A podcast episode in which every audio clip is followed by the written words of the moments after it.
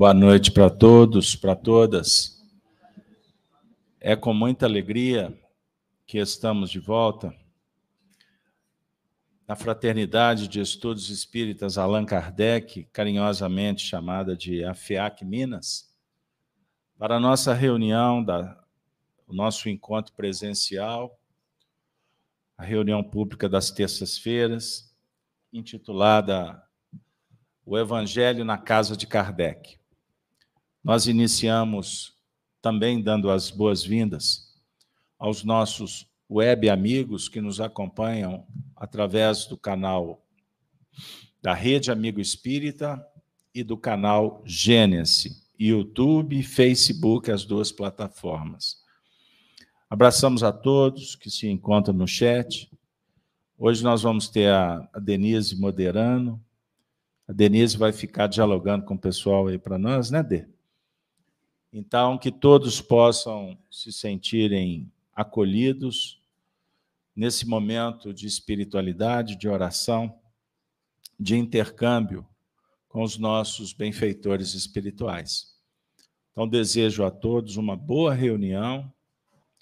É, daqui a pouco vocês vão ser chamados pela equipe, aqueles que estão passando pelas terapêuticas, para as atividades é, da, nossa, da nossa casa. Pois bem, minha amiga, meu amigo, hoje nós temos um tema muito especial. Vamos dialogar sobre o perdão, examinando o perdão. Eu costumo dizer que quando a gente está, estamos na casa espírita, é, a gente pensa nas nossas necessidades, mas também recordando das problemáticas da vida, dos nossos familiares e amigos. Então, que a nossa oração possa envolver a todos. E para fazer a prece inicial, nós vamos pedir que a Soni seja intérprete da oração. Boa noite a todos. Vamos fechar os nossos olhos, elevarmos os nossos pensamentos,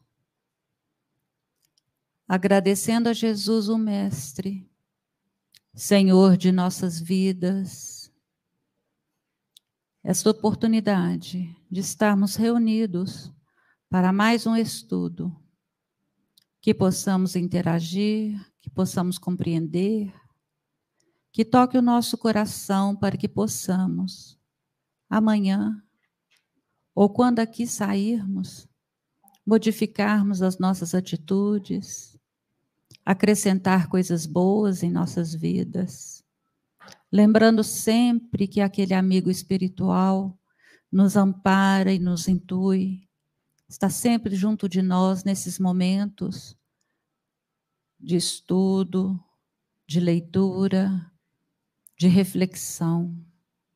Agradecemos a Casa de Kardec, que nos acolhe com tanto carinho, que seja sempre de luz, de paz e de harmonia para todos que aqui vêm em busca do lenitivo. Agradecemos pela nossa vida, agradecemos pelo nosso lar, agradecemos por tudo. E abençoa, Senhor, aqueles que nós mais amamos que estão passando por necessidades, por dificuldades, que possamos ser luz no caminho por onde passamos. Obrigada, Mestre Jesus, mais uma vez, esteja conosco. Que assim seja. Pois bem, nós vamos, é, então, novamente, dar, dando as boas-vindas para todos que estão chegando agora, conectando também. Desejo que todos possam se sentir acolhidos. Desejo uma boa reunião para todos. Pois bem, nós vamos iniciar os estudos da noite e eu vou pedir a, a nossa Denise que faça a leitura inicial do Evangelho, que é a base de reflexão dos trabalhos da terça-feira. Por favor, Denise. Boa noite a todos. Do livro Evangelho segundo o Espiritismo, capítulo décimo, Bem-aventurados os que são misericordiosos, item 13. Atira-lhe a primeira pedra aquele que estiver isento de pecado, disse Jesus. Essa sentença faz da indulgência um dever para nós outros, porque ninguém há que não necessite para si próprio de indulgência. Ele, ela nos ensina que não devemos julgar com mais severidade os outros do que nos julgamos a nós mesmos, nem condenar em outrem aquilo de que nos absolvemos. Antes de profligarmos a alguém uma falta, vejamos se a mesma censura não nos pode ser feita. O reproche lançado à conduta de outrem pode obedecer a dois móveis: reprimir o mal ou desacreditar a pessoa cujos atos se criticam. Não tem escusa nunca neste último propósito, porquanto, no caso, então, só há maledicência e maldade. O primeiro pode ser louvável e constitui mesmo, em certas ocasiões, um dever, porque um bem deverá daí resultar, e porque, a não ser assim, jamais na sociedade se reprimiria o mal. Não cumpre, aliás, ao homem auxiliar o progresso de seu semelhante? Importa, pois, não se tome em sentido absoluto este princípio. Não julgueis, se não quiserdes ser julgado, porquanto a letra mata e o espírito vivifica. Não é possível que Jesus haja proibido se profligue o mal, uma vez que ele próprio nos deu o exemplo, tendo-o feito até em termos enérgicos. O que quis significar é que a autoridade para censurar está na razão direta da autoridade moral daquele que censura. Tornar-se alguém culpado daquilo que condena no outrem é abdicar dessa autoridade é privar-se do direito de repressão. A consciência íntima ao demais nega respeito e submissão voluntária àquele que, investido de um poder qualquer, viola as leis e os princípios de cuja aplicação lhe cabe o encargo. Aos olhos de Deus, uma única autoridade legítima existe, a que se apoia no exemplo que dá do bem, é o que igualmente ressalta das palavras de Jesus. Denise, eu vou aproveitar a sua é, generosidade na leitura e quando a gente lê, nós somos é, chamados a atenção a determinados movimentos do próprio texto, palavras, o encadeamento das ideias, enfim. Eu queria que você me ajudasse, porque eu me dispersei. Eu não acompanhei a leitura no princípio, meio e fim. Eu queria que você resumisse para nós e eu vou te dar quatro minutos para você fazê-lo. Isso tudo? Bom, é, o texto né, descrito por Kardec, no, no, primeiro momento, veio falar, né? Atire-lhe a primeira pedra aquele que estiver isento do pecado. Num primeiro momento, a gente pensa assim, na questão do falar do outro, de acusar o outro, de ficar apontando o erro do outro, né? e esquecermos aquilo que a gente tem em nós ainda, que precisa ser trabalhado. E na decorrência do texto diz o seguinte, que nós podemos sim falar, mas existem a for, existe a forma correta de se falar, e algo que aqui para mim ficou importantíssimo é a questão moral de quem está falando. Então, assim, nós somos o exemplo. Como é que eu vou né, ajudar o outro a, a, a crescer, a melhorar, se eu não dou o exemplo? Então, como é que eu vou fazer esse apontamento? Então, eu tenho que ter essa, uma virtude diante daquilo que eu estou, teoricamente, corrigindo no outro. Né? Isso é muito importante a gente fazer, porque muitas vezes a gente, a gente fala, mas a gente não faz. E o texto também veio falar né, da questão do exemplo de Jesus, que foi a maior autoridade moral que se teve aqui na Terra. Né? Então, ele, pelos seus exemplos, é, nós aprendemos até hoje com esses exemplos que está em é, essa questão moral muito forte de, do, do perdão, do amor, da, da, do desenvolvimento espiritual, enfim, e muitas outras coisas. É, então, o meu entendimento do texto é esse. A gente pode sim falar, existe uma maneira de se colocar, nós podemos ser exemplo para o outro, mas também nós tam, também devemos fazer um trabalho para que tenhamos essas virtudes, para a gente poder orientar. Né? Então, cada um dá o que tem. Né? Então, ficou isso para mim hoje. Muito bem. Ela nem precisou dos quatro minutos. Sony, vamos falar do julgamento, porque o texto ele é um grande desafio, pois vivemos, inclusive, num tempo em que estamos recebendo tantas informações né, de diversas maneiras, meios, enfim. E, naturalmente, a gente exerce um juízo de valores. Nós passamos é, o tempo todo sendo chamados para interpretar sinais, sons, é? símbolos, comportamentos.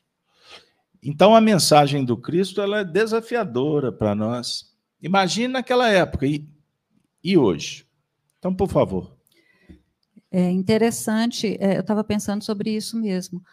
É, o, na vida atual, né, na vida moderna, nós estamos é, vivendo e aprendendo ainda a conviver com a internet, com as redes sociais, com tudo que é novidade para nós. Então, nós viramos nesses últimos tempos, né, que nós tivemos dois anos praticamente fechados dentro de casa, interagindo dentro de casa com as pessoas, e assim, julgadores, porque a gente só tinha informações do lado de fora, pela TV, pela internet, as informações que nos chegavam, a gente tinha que decifrar e entender. Mas a grande questão do perdão, ou de atirar a primeira pedra, compreender o próximo, é a gente trabalhar dentro de nós mesmos os nossos próprios defeitos, os nossos próprios julgamentos, porque muitas vezes a gente aponta o dedo, mas somos nós que estamos sendo julgados naquele momento. E a gente não para para fazer essa reflexão, por que, que eu estou observando naquela pessoa esse, vamos dizer assim, esse defeito, essa, esse quesito. Talvez seja porque está latente dentro da gente e nós não, conseguimos observar esse lado.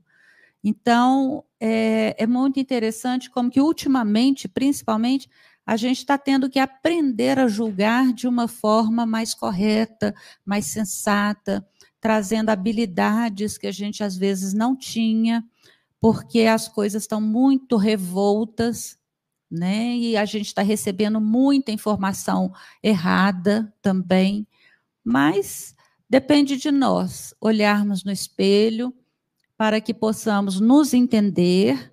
Agora, julgar o outro nunca porque cabe ao outro a sua transformação, o seu amadurecimento, e talvez a gente calando em determinados momentos, a gente está dando exemplo maior do que revidando, do que apontando, do que falando. Então, saber calar, saber ouvir e saber esperar, porque Deus está no comando de tudo, eu tenho certeza e já comprovei várias vezes que esperar é o melhor a fazer nesse momento. Julgar nunca, porque senão também seremos julgados da mesma maneira. E assim, a gente agradece a Jesus esse discernimento, porque ele trouxe um evangelho maravilhoso que nos ensina a isso, fazer a transformação dessas atitudes, desses pensamentos, né? E mudarmos a nossa conduta perante o outro, para que nós também sejamos beneficiados. É isso. Pessoal, nós é, estamos refletindo com Kardec, que tinha é, citado no item 11, nós lemos o 13. Ele cita uma passagem do Evangelho que está em Mateus, no capítulo 7, versículo 1 e 2. O texto diz assim, aspas, Jesus, não julgueis a fim de não serdes julgados, porquanto sereis julgados conforme houverdes julgado os outros. Empregar-se-á convosco a mesma medida de que vos tenhais servido para com os outros. Alguém pode falar assim, mas afinal de contas, o que, que vem a ser julgar? Porque nós estamos o tempo todo nos relacionando, como eu disse, com o que nos visita e também com o que brota de nós mesmos, porque nós somos espíritos. Para vocês terem uma ideia, nós costumamos ter mais ou menos, isso aí varia de acordo com a medida e com a interpretação, mas vamos pensar, nós temos mais ou menos 35 mil pensamentos por dia. Que nós não temos consciência da maioria deles. É diferente do sentimento das emoções que nós temos. Porque a emoção, ela traz uma carga diferente do pensamento. O pensamento é muito subjetivo. Certo? Então, esse é o nosso universo interior. Então, a nossa consciência, ela está avaliando o que está acontecendo dentro da gente. E somos desafiados a avaliar o que está chegando de fora para que a gente possa elaborar, tirar conclusões, optar escolhas para ter respostas na vida. Então nós estamos, desde quando fomos criados simples e ignorantes,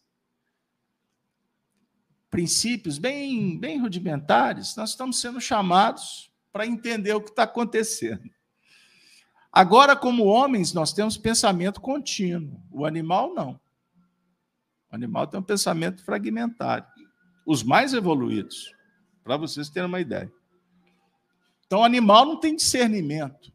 Ele funciona por impacto, por impulso, por condicionamento. Mas ele já esboça uma inteligência rudimentar. Existem alguns animais que são muito inteligentes, perto de outros. Da mesma forma, quando nos tornamos homens, quando mergulhados e desenvolvendo humanidade.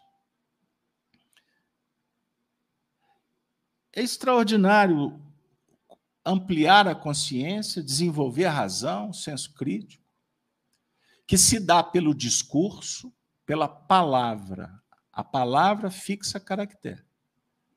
Por isso é que empobrecer a palavra, a língua, é emburrecer, é dificultar a própria inteligência.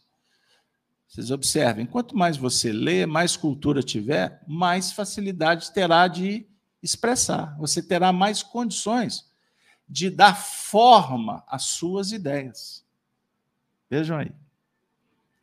Sem viajar demais, então nós estamos num cenário educacional que é a vida. Então, nós podemos e precisamos avaliar o que está chegando, para desenvolver o discernimento. Aí vem a pergunta: mas afinal de contas, o que, que Jesus está falando então sobre julgar?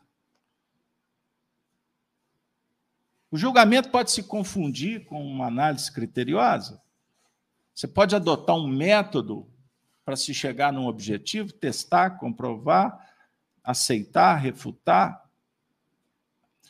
Bom, a mensagem do Cristo não é uma, uma dialética tradicional, mecanicista, dentro de um contexto de uma educação materialista.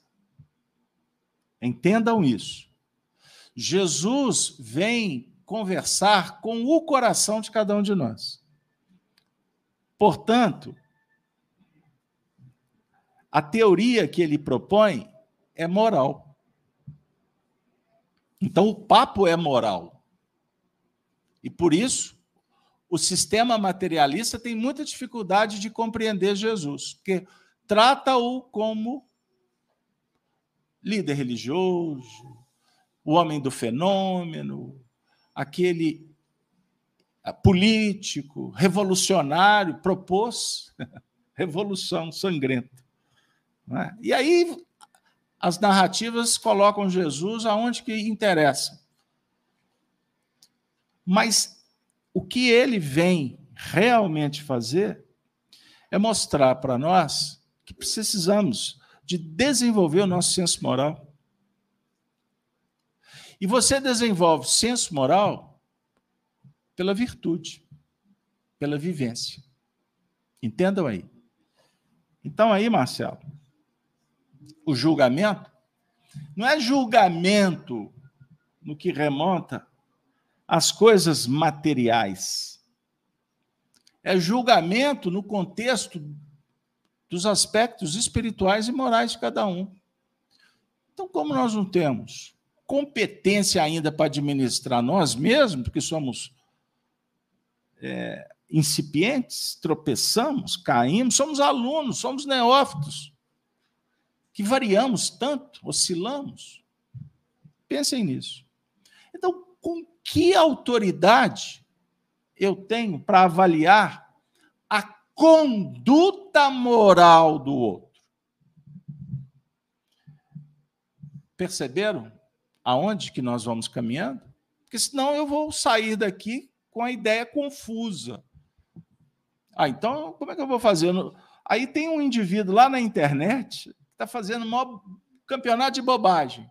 Então eu não posso avaliar o que ele está fazendo? Não é isso. Porque, aliás, nós precisamos do espelho, nós precisamos do exemplo, nós precisamos de analisar para tirar uma conclusão do que, que é bom e o que não é bom. O que preferimos, o que não. Assimilamos e por aí vai. Então, dentro desse cenário, eu fiz esse, esse gancho aqui, porque se nós não temos condições de avaliar o que vem do outro, sob o ponto de vista moral, porque a gente vê só uma faceta. Você não consegue avaliar a intenção do sujeito. Consegue? Vocês conseguem? Alguém aqui tem uma chave para entrar na cabeça de alguém? Vasculhar o coração? Não. Então, como é que o juiz lida não é? no tribunal? Ele tem um processo, provas, não é? indícios, depoimentos, testemunha e etc. O painel está ali. Chegou um momento que ele tem que arbitrar. Ele tem que definir uma sentença. Eu me recordo do Braz, um amigo espírita desencarnado, juiz, aposentado, ele falava assim: Olha, quando eu não era espírita, era, era uma beleza. Depois que eu me tornei espírita, eu punho o evangelho, ele era muito místico, eu punho o evangelho no colo na hora de proferir a sentença e fico assim: Espíritos, me ajuda para mim não fazer bobagem. Porque qual que é a certeza que existe? E, obviamente, que eu estou generalizando e posso cometer muitos equívocos, mas eu, eu quero trazer a conversa para o aspecto íntimo, que não tem como avaliar. E como não tem, por que, que nós sofremos? Porque fazemos julgamentos. E aí Jesus propõe o perdão. O tema nosso é o perdão. Então, me desculpe, Marcelo, eu peguei uns 10 minutinhos para dar o gancho para o perdão, porque senão vai ficar solto. E aí o Marcelo selecionou ali para nós, o Emmanuel, no livro Consolador, traz uma questão, Marcelo, que deve ser várias, uma que te chamou a atenção. Emmanuel respondendo os amigos lá em Pedro Leopoldo, falando sobre o perdão. Porque perdão é a virtude desse cenário que precisamos de exercitar. Bom, nós separamos aqui a questão 338 do livro Consolador. A pergunta propõe o seguinte: Por que Jesus por que teria Jesus aconselhado perdoar 70 vezes sete vezes? E a resposta de Emmanuel. A Terra é um plano de experiências e resgates, por vezes bastante penosos. E aquele que se sinta ofendido por alguém não deve esquecer que ele próprio pode também errar 70 vezes 7. Meus amigos, o, o 7, lá na. Todo mundo já leu né, a Bíblia, de Gênesis ao Apocalipse, e lá no livro de Gênesis diz que Deus criou o mundo em quantos dias? Sete dias, muito bem. E no sétimo dia, Deus descansou. O sete é muito emblemático. O sete significa descanso, paz, experiência. Você quer ter paz, quer ter descanso espiritual? Perdoa. Por isso que Jesus usa o sete, porque o perdão é descanso, o perdão é paz. Você quer descansar sua alma, quer ter paz na sua alma? Perdão é sete. O sete é calma, é paz, é tranquilidade. E é só para os nobres de espírito. A nobreza de espírito está simbolizada pelo sete. A maior manifestação de dignidade humana a gente viu em Jesus durante o Calvário.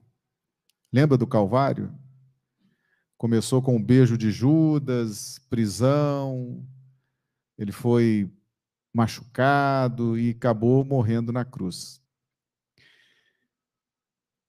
A maior demonstração de dignidade humana, Jesus nos ensinou ali. Sofreu calado, quando foi chamado a falar, ensinou. E na cruz, com um milhão de motivos para rogar uma praga sobre a gente, não é?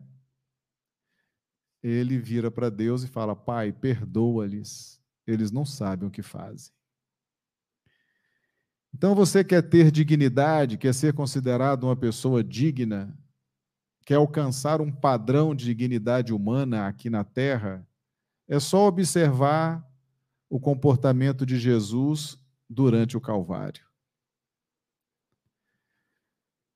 E Jesus deixou esse recado. Quer ter paz na sua vida? Perdoa. Perdoa, você vai ter paz, você vai ter descanso espiritual, você vai ter tranquilidade, você vai ter domínio sobre a situação você não vai se irritar com as pessoas, você não vai se irritar com os fatos. Perdoa. E tem uma passagem no Evangelho segundo o Espiritismo que diz o seguinte: Se a pessoa não tiver motivo nenhum para te agredir e mesmo assim te agrediu, em tese você teria o direito de reagir, né? Afinal, você não fez nada, e a pessoa foi lá e te agrediu com palavras, um comentário, uma calúnia. Mesmo assim, sem você ter feito nada, perdoa. Perdoa. Mesmo sem ter feito nada. E uma das poucas vezes que eu vi Kardec comentando sobre os atributos de Deus com uma certeza implacável. Ele diz o seguinte: aquele que perdoa de coração, mesmo que o outro o agrediu de graça, isso pode acontecer, Mas aquele que perdoa de coração, Deus não permite a vingança. Olha que interessante. Quando você perdoa, se o outro não te perdoar, é problema do outro. O outro pode falar: não, ele me perdoou, mas eu vou me vingar dele. Se o seu perdão foi sincero, Deus não vai permitir aquela vingança. Na hora que ele planejar e for executar, os benfeitores espirituais vão se colocar no caminho e não vai existir a vingança contra você. Então, o perdão é uma manifestação de submissão à vontade de Deus. E Kardec foi muito feliz nessa colocação, porque ele disse: Deus não permitirá a vingança. E eu desconfio até que foi Jesus que soprou isso no ouvido de Kardec. Porque Jesus conhece a vontade de Deus. Eu e o Pai somos um. Eu desconfio que foi Jesus revelando Deus que soprou isso e Kardec escreveu. Então, sob qualquer ângulo que a gente for pensar o nosso, a nossa vida, perdoar será sempre uma opção inteligente. E o Carlos Alberto trouxe um ângulo aqui que eu achei fantástico.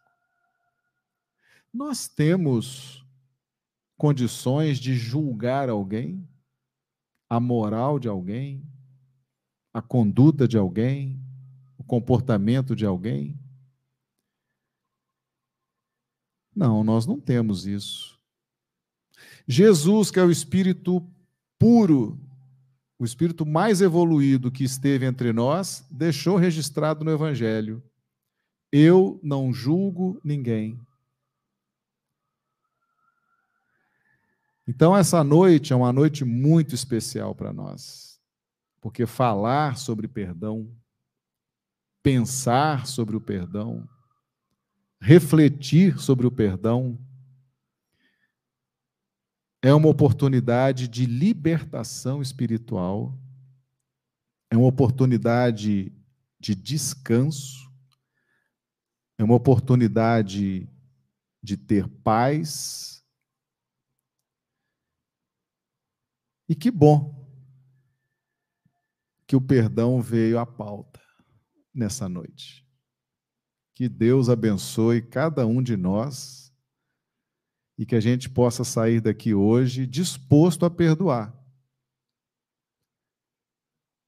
Quantas vezes for necessária para a gente ter alegria, paz, saúde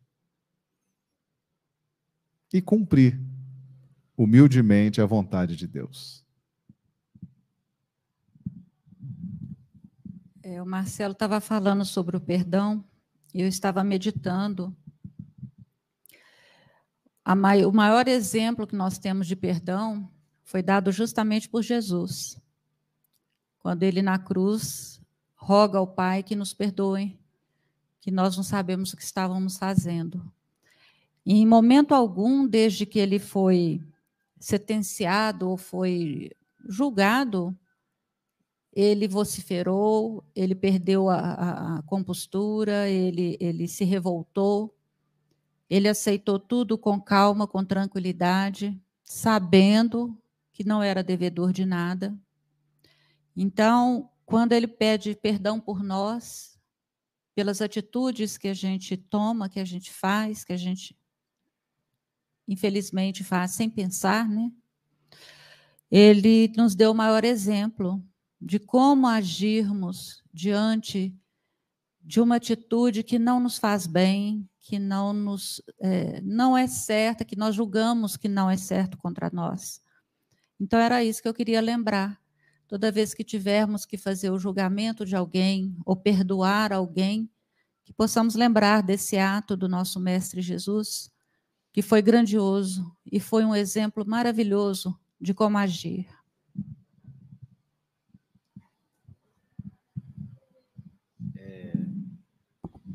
Nós é, podemos ter, ainda dizer que, filosoficamente, nós não nos conhecemos. É um julgamento equivocado. Achar que sim. E é pior. Vou brincar com vocês. O marido fala para a esposa: Eu te conheço. E a esposa? Conheço. Conhece não. Se a gente não se conhece, você conhece o outro? Não. Porque, agora vamos trazer para o universo íntimo. Nós estamos conferindo, nós estamos constatando o que nós fazemos. Isso não é conhecer a si mesmo.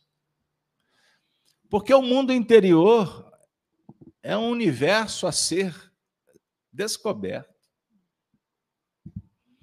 Nós somos, vejam aí, o que, que o Espiritismo nos coloca? Nós estudamos as leis divinas. Nós somos espíritos imortais.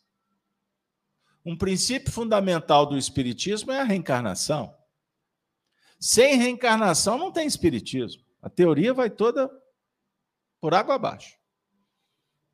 Porque temos uma faculdade chamada liberdade. É um sentimento, o livre arbítrio. Você pode escolher. Todos queremos muita liberdade, não é isso? Por que, que você quer liberdade? Porque faz parte da sua estrutura íntima. Ser livre. Só que nós não podemos é, sair do ambiente que a gente consegue viver. Se nos retirar desse habitat e nos colocar num lugar que você não conhece nada, o lugar, as pessoas, isso vai causar um transtorno incomensurável. Você já, eu, eu falo por mim, quando eu estou numa cidade que eu não conheço, a falta de noção, de, de, a falta de referência é um negócio que nos deixa incomodado, não é? Porque aqui você sabe, para lá, para cá, se te soltar por aí, não precisa de GPS, não que você se vira. Não é assim? Então é a mesma coisa quando eu saio de mim mesmo, que eu vou viver no campo que não me pertence. Eu vou me perder. Então a nossa mente é um campo. Nossa mente é um campo que a consciência desperta nos autoriza a operar. Vejam o conceito filosófico de Leon Denis, desenvolvido por Emmanuel. A definir que quanto mais experiência eu vou adquirindo, eu vou ampliando o meu campo de ação. E uma vida só não é suficiente. Eu preciso de me relacionar, eu preciso de ter experiência. Eu preciso de cair, levantar. Eu preciso de aprender. E dentro desse cenário não existe erro. Existe experiência. Pense nisso. Ou alguém aqui faz querendo errar. Você faz com a melhor das intenções, não é isso? Não deu certo. Qual que é a ideia? Vou tentar de novo. Vou fazer melhor. Então, dentro desse princípio, todos nós estamos numa escola aprendendo lições e daqui a pouco eu vou para o laboratório, para a oficina e vou pôr em prática. Em busca da perfeição. Então eu não sei, eu não conheço os meus potenciais. Eu estou descobrindo. Então você está constatando uma obra a partir da feitura, da construção desta. Pegaram aí é para torcer mesmo o cérebro, para sair fumaça. Cada, cada ação ela gera uma consequência, certo? Esta consequência ela é um indicador da ideia que surgiu dentro de você que fez com que ela acontecesse. Enquanto é ideia, é especulação. Quando você faz, é realização, é obra. Então você está descobrindo a sua obra à medida que você faz. Então, se esse vaso fui eu que criei, fui eu que formatei, hoje ele está aqui, ele é um resultado. Ele é um resultado do meu esforço, da minha experiência. Certo? Então, você quer conhecer você? Comece a avaliar o que você já fez. O que você está fazendo é uma boa dica também. Mas você não vai se encontrar no futuro. Porque o futuro ainda ele é subjetivo. Ele é um plano, ele é um projeto. Então, observe, eu estou conferindo o que eu faço que me indica o, como eu estou. Não é nem como eu sou. É como eu estou. Porque como eu sou, é um diálogo que a eternidade me aguarda. Eu só sei, eu só sei que eu existo. Isso me consola. Isso é bom demais. Eu existo. Eu penso, eu existo. Eu não sou uma peça no museu ou numa engrenagem. Eu sou um espírito que vibro, que sou criação de divina. Eu sou criação do Pai. E esse pai me diz que eu também sou criador. Dentro desse campo que ele me permite operar. E que me dá também condições de conviver com outros, que são também filhos, que estão construindo a sua própria obra. E olha que magnânimo, que maravilhoso. Eu posso observar a obra do outro, posso me encantar como posso não gostar? Mas a obra do outro, ela é importante para ele, como a minha é importante para mim. Então Jesus diz assim: valorize a obra do outro. Porque tudo que existe na nossa vida tem um grau de importância. Tudo tem o seu valor. Só que na sociedade que vivemos, que é utilitarista, materialista, as coisas têm valor se prestam para mim. Esse livro só tem valor se eu, poder, se eu puder ler? Não, o livro tem valor, mesmo que eu não possa lê-lo. Todas as pessoas têm o seu valor, mesmo que elas não sejam do meu sangue, que não convivam comigo. E todas estão tentando acertar como eu, que pelejo para fazer um bom arroz gostosinho, temperadinho, que agrada a todo mundo, não é assim? Então, qual o direito que eu tenho de depois que o indivíduo fez um arroz, que ele me serve um arroz, eu ter a petulância, a falta de educação de nobreza de caráter, de dizer esse arroz não presta. Cheguei no dia a dia, aí o calo começa a doer. E a gente se comporta assim. Mundo materialista vale quanto pesa ou enquanto dura. Se não, joga no lixo. Eu troco de casamento, eu só não consigo trocar de pai e mãe, não é? Você consegue trocar de irmão? Não, todo mundo tem o mesmo sobrenome. Ah, mas quanto mais longe, melhor. Ok. Agora lembra-te que ninguém é irmão do outro por acaso. Filho, aleatório. pai só porque pôs no mundo. Não. Existe uma ordem divina. O universo é regido por uma inteligência suprema. E por que nós estamos sofrendo? Porque nós nos rebelamos. É muito mais prazeroso eu ser egoísta, eu pensar só no meu umbigo. Não dá trabalho, porque pensar no outro dá trabalho. Você tem que abrir mão de alguma coisa. Porque senão, como é que você vai se relacionar? Então é muito mais fácil eu atirar pedra, porque o outro não presta. Essa família, Deus me livre. Esse vizinho, ninguém merece. Não é assim? O político, ah, melhor nem falar, né? O líder só faz besteira. E aí a gente vai nesse movimento trazendo para nós mesmos só imperfeições. Agora chegamos no plano do perdão. O perdão é virtude. Você não compra perdão, você exercita perdão.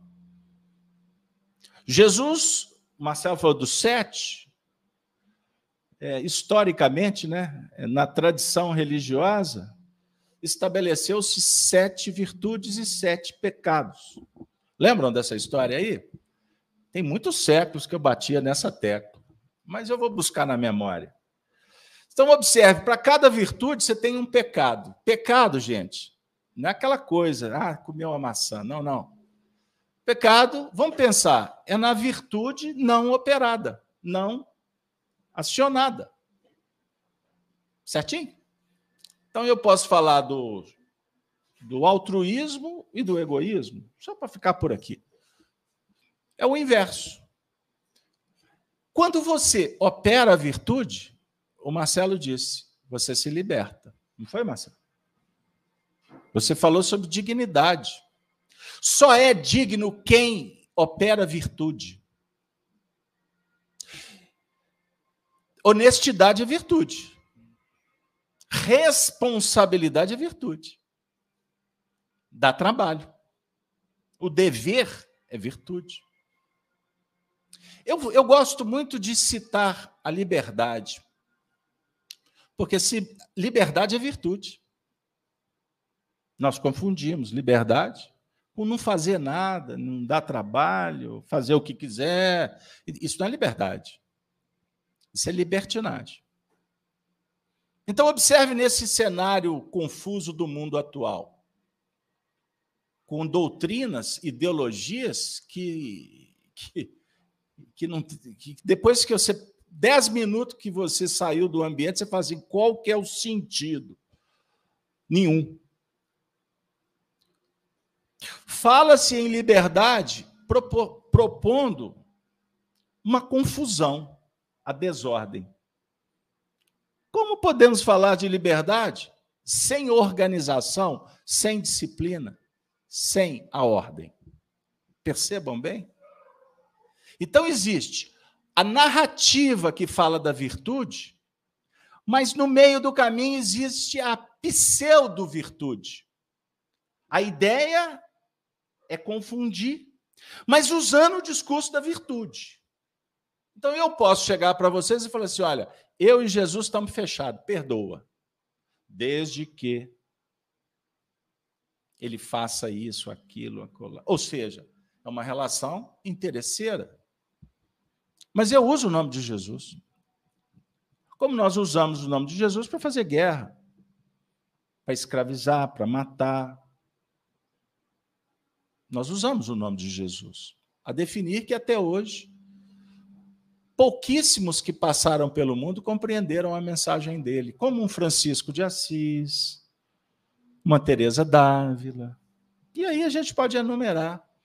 Como dizia o Chico, Emmanuel nos fala que em todos os séculos nós vamos encontrar um representante de Jesus. Em todos os povos. Cristãos ou não cristãos. Porque a denominação é só partidária.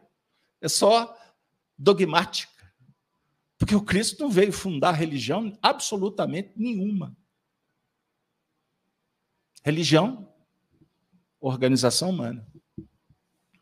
Mas ele veio falar da religiosidade, que é o movimento da alma. E a alma precisa de se movimentar pela virtude. É a religião do coração. É a religião das mães bondosas, dos pais amorosos, dos irmãos solidários, né? dos filhos gratos, responsáveis, de toda a sociedade que se harmoniza para o bem de todos. Não é o bem meu, é o bem para todos. Essa é a lei divina. Então, o ódio, afirma Emmanuel, é o germe do amor que foi sufocado e desvirtuado.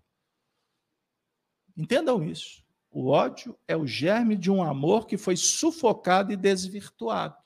Então só existe ódio, Marcelo,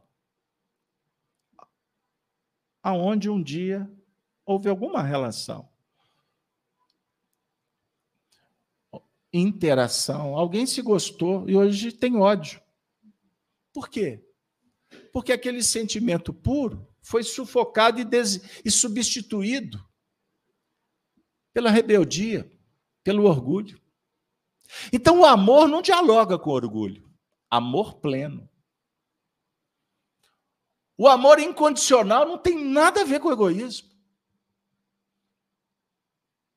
O amor, aí a gente pode simbolicamente tratar como a base, a essência de todas as virtudes. E as virtudes juntas vai nos apresentar numa condição de bem-estar íntimo. Perceberam? Perdoa, não é de boca. E perdoar não significa ir lá dando beijinho, não. O Anora que falava, faz uma palestra do perdão, está arriscado o indivíduo sair da, da casa espírita e ir lá pedir perdo, me perdoa ou eu te perdoo, toma uma panelada na orelha. Não é assim. O perdão é uma ciência que dialoga com a circunstância, com a paciência, com a perseverança. O saber esperar, ser prudente. Tudo tem hora certa. Não é assim? Vocês que são antigos como eu, sabem, já ouviram. Deus escreve certos por linha torta. Quando você menos espera, pum, alguém aperta um botão, abre-se uma porta, cai uma chuva, ou cai um, um, o teto na cabeça do outro, aí tem que correr para o hospital, daqui a pouco está todo mundo beijando. Nem tanto, né, mestre? Vai com calma. Mas é importante que a gente possa cultivar as virtudes. Então, escolha uma dica. Escolha cada dia você exercitar uma virtude um, olha, amanhã você é generoso. Você é generoso com todo mundo, até com quem não merece. Vai. Amanhã você é paciente. Nossa Senhora, é a ciência da paz. Aí você lê livro, você procura autoajuda, vai para o psicólogo, procura o padre, vai no pastor, vai no médium. Médium não é melhor não ir, porque médium costuma atrapalhar mais ainda. Hein? Mas vivencie a virtude cada dia. Eu não tenho dúvida que se nós fizesse, fizermos isso, a nossa vida vai melhorar. Podem cobrar isso, não do caso Alberto. Cobra isso de Jesus. Jesus, eu vou fazer o bem. Se não der certo, senhor resolve comigo? Ele vai dar um sorriso e dizer: Vinde a mim, Vinde a mim, vinde a mim, que vai dar certo, não tem errada. A mãe que deu a vida, que deu a vida de verdade, amor pleno. Dá errado, gente? A mãe que dá vida pelos filhos, dá errado? O pai que dá vida pela família, dá errado? Vai dar errado? Você cuidar da sua mãe vai dar errado? Só que você cuida de um jeito, a sua irmã cuida de outro. Cada um faz de um jeito. Porque não tem jeito de você fazer o que o outro tem que fazer. Cada um tem a sua. Compreenderam? Então nós temos que, se o, o ódio é o amor que está sufocado, liberta. Libera. Desapega. Passa adiante. Porque toda relação que está contaminada pelo ódio, pela indiferença, sabe qual é a explicação? Que existe nessa relação uma palavra chamada dependência. A dependência numa relação é que gera todos os males. Relacione sem dependência. Psicológica, financeira, o que for. E essa dependência é de, fi, é de mãe para filha, de filho para mãe, é de irmão para irmão, é de pai. Qualquer relação que tenha dependência, ela se contamina. Aí eu faço porque eu preciso. Ah, como eu preciso dela. Ah, como eu preciso da família. Ah, como. Descolou. Criou um problema. Você não é dependente de nada a não ser dos dramas que você cria, dos fantasmas que você alimenta. É a mais pura verdade. Por mais que possa doer.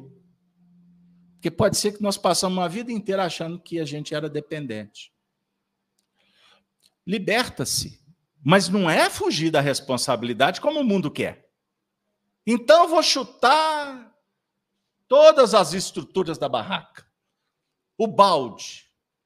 Eu, eu já brinquei muito, né, Sony? Quem chuta balde costuma arrumar uns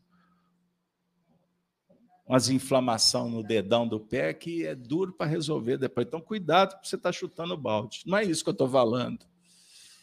A nossa consciência indica qual é o nível de responsabilidade. Não se aliene, não se afaste, não fuja da responsabilidade. Mas você pode exercer a sua, a sua tarefa sem qualquer visgo de dependência. E muito menos promovendo a dependência de lá para cá. Porque tem gente que adora fazer isso.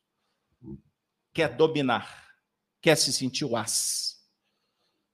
Então é o ego, é a sombra, que muitas vezes se manifesta até como anjo, como virtude, e na verdade é demônio. Só dificulta.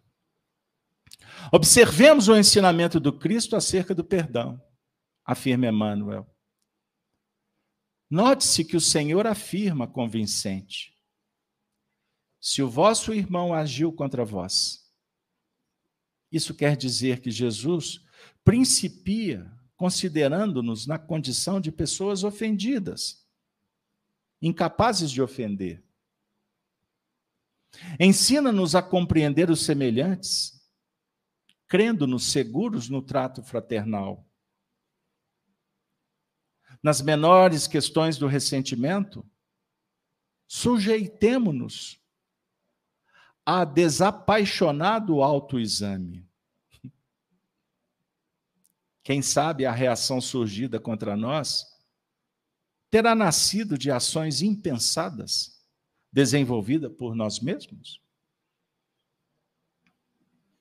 Se do balanço de consciência estivermos em débito para com os outros, tenhamos suficiente coragem de solicitar-lhes desculpas, diligenciando sanar a falta cometida e articulando o serviço que nos evidencie o intuito de reparação.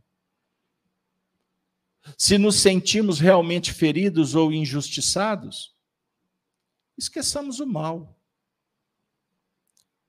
na hipótese de o prejuízo alcançar-nos individualmente e tão somente a nós, reconheçamos-nos igualmente falíveis e ofertemos aos nossos inimigos imediatas possibilidades de reajuste. Se, porém, o dano em que fomos envolvidos atinge a coletividade, cabendo à justiça e não a nós o julgamento do golpe verificado? É claro que não nos compete louvar a leviandade. Ainda assim, podemos reconciliar-nos com os nossos adversários. Em espírito. Prestem atenção. Reconciliar com os nossos adversários em espírito. Porque fisicamente ainda não dá. É isso que ele está dizendo. Fazendo como? Como? Agindo. Orando por eles. E amparando-os. Por via indireta. A fim de que se valorizem para o bem geral nas tarefas que a vida lhes reservou. Porque não dá para ser direto, né, Marcelo? O prazo acabou. Pode ser que em outra encarnação. Em, aprenda a entregar para Deus também. É isso que ele está dizendo. De qualquer modo, para finalizar, evitemos estragar o pensamento com o vinagre do azedume. Nem sempre conseguimos jornadear nas sendas terrestres junto de todos Porquanto, até que venhamos a completar o nosso curso de autoburilamento no Instituto da Evolução Universal, nem todos, nem todos renasceremos simultaneamente numa só família. E nem lograremos habitar a mesma casa. Perceber? Faça a sua parte. Mas há situações que a própria providência divina dispersa cada um para outra parte. Para que o aprendizado continue. Não cessa. Aprendizado para todos. Em todos os lugares. E é para o bem, não é para o mal. Mas quem é materialista e até se intitula espiritualista, porque nós somos contaminados. Nós nascemos no mundo materialista. Você recebeu todo tipo de influência para ser materialista. Tanto é verdade que nós tememos a morte. A realidade espiritual é coisa de doido para muitos. Os próprios médios desconfiam dos espíritos que eles veem. Eu pergunto para vocês: isso não é materialismo? Afinal de contas, nós temos fé ou não? Na vida futura, que Jesus é o campeão do túmulo vazio. Ele voltou para dizer: e por que, que nós tememos? E por que, que nos revoltamos? E por que queremos resolver tudo a toque de caixa, apertando parafusos, como se o outro fosse uma peça que eu coloque numa engrenagem para funcionar? Não é assim. O Emmanuel nos consola, nos libertando, nos acolhendo, dizendo assim: Amigos e amigas, vocês que estão aqui ou nos lares, sigamos assim de nossa parte, vida afora, em harmonia com todos. Sigamos em harmonia, quer dizer, faça sua parte, sem permitir que qualquer coisa de fora proporcione a desarmonia em você. A relação pode estar conturbada, mas você tem que estar bem. Você precisa de saúde. Todos nós precisamos de harmonia com a vida, com Deus e consigo mesmo. Embora não possamos, possamos a todos aprovar. Embora não possamos a todos aprovar o que fazem. É isso que ele está dizendo. Porque se você em nome de ser amiguinho, aprovar, você estará não sendo amigo. Você estará sendo cúmplice do erro. entendendo e auxiliando, desinteressadamente, sem cobrar resposta. Auxilia, sem cobrar nada, sabendo que ele é um espírito imortal. Aqueles diante dos quais ainda não possuímos o dom de agradar em pessoa. Dói? Eu quero agradar e não consigo? Se você não, você não consegue, significa que você está errado. Porque ninguém tem que fazer para agradar. Você tem que fazer por achar que é justo. Fazer com carinho, com competência, porque é bom. E quem ganha é você. Ser educado, nós somos mineiros. Eu falo para os meninos. Talvez a geração de vocês não foi educada para agradecer a história, o berço com qual nasceram. E, naturalmente, rasga-se as histórias ou conta as histórias erroneamente.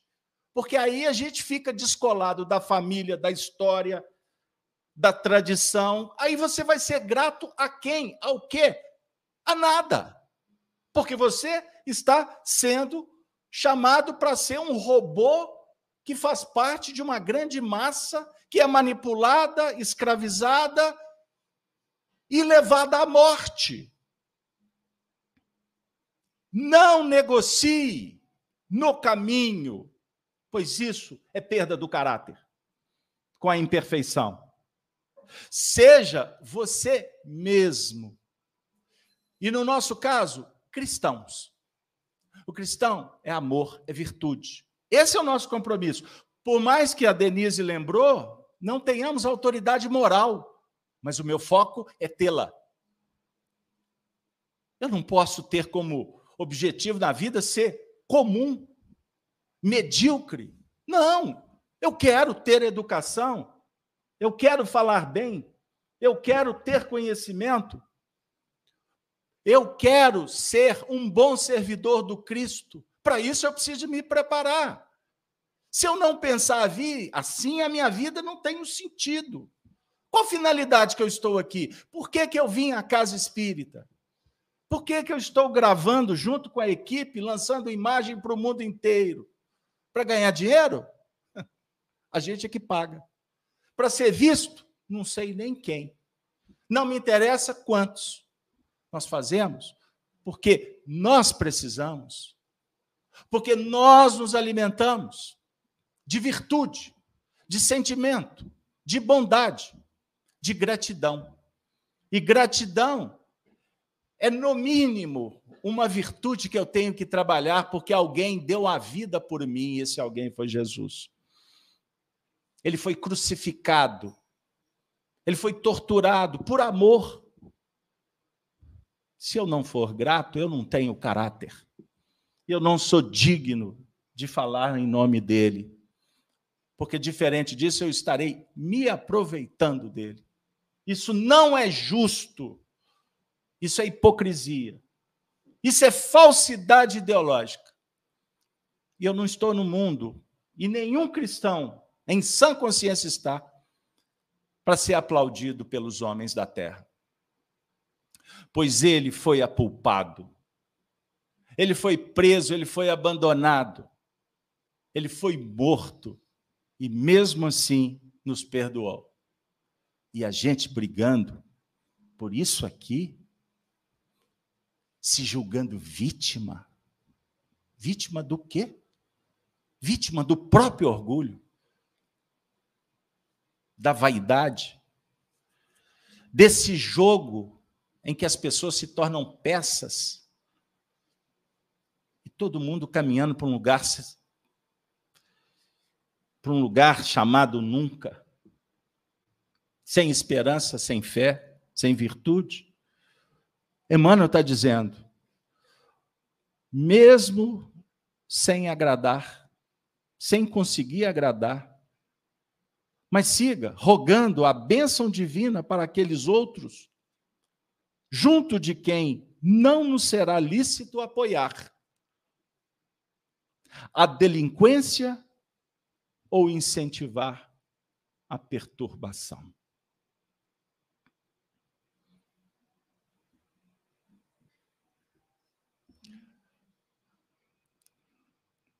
Que Deus nos abençoe.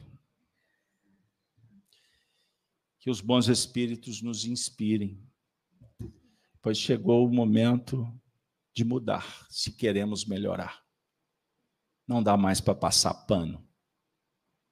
Não dá mais para fingir sermos bonzinhos. Jesus não propõe que sejamos bonzinhos. Ele convida para que você seja bom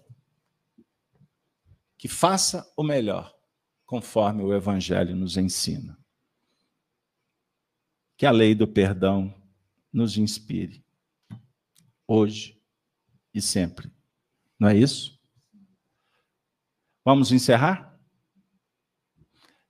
Nós vamos fazer a prece. Marinês, por favor, vem aqui à frente.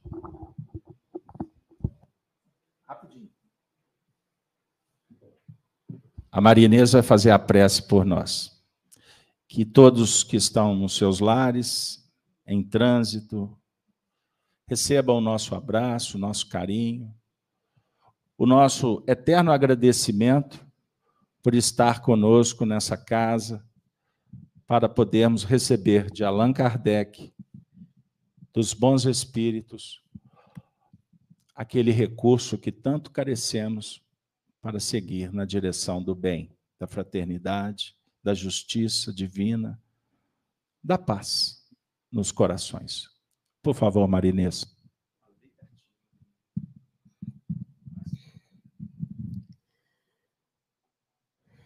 É com o coração cheio de gratidão que agradecemos a oportunidade de estarmos aqui hoje nesse trabalho bendito de amor, de entrega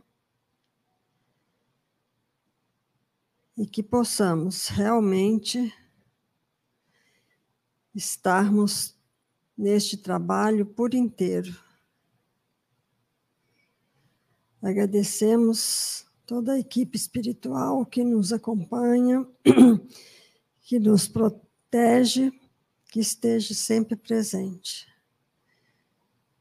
E que a gente segura, segure firme nessa, neste propósito de seguir, seguir em frente neste amor, nessa entrega. Que assim seja e será.